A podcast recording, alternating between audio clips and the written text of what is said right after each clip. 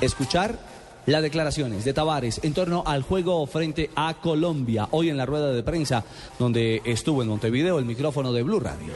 Hoy es un día que todos estamos felices, en el caso nuestro tratando de terminar de digerir esto porque se nos viene una, una, tan o más difícil que la anterior, tenemos problemas para la conformación del equipo, entonces este, hay que meterse rápidamente en el partido del martes, pero este, ya habiendo logrado hasta ahora algunos resultados que antes de que se dieran estaban a nivel de sueño.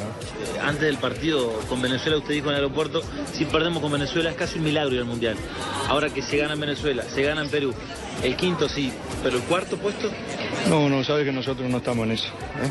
Ustedes son un montón y tienen para hablar todo lo que quieran de eso. Para mí no le agrega nada una cosa a la otra.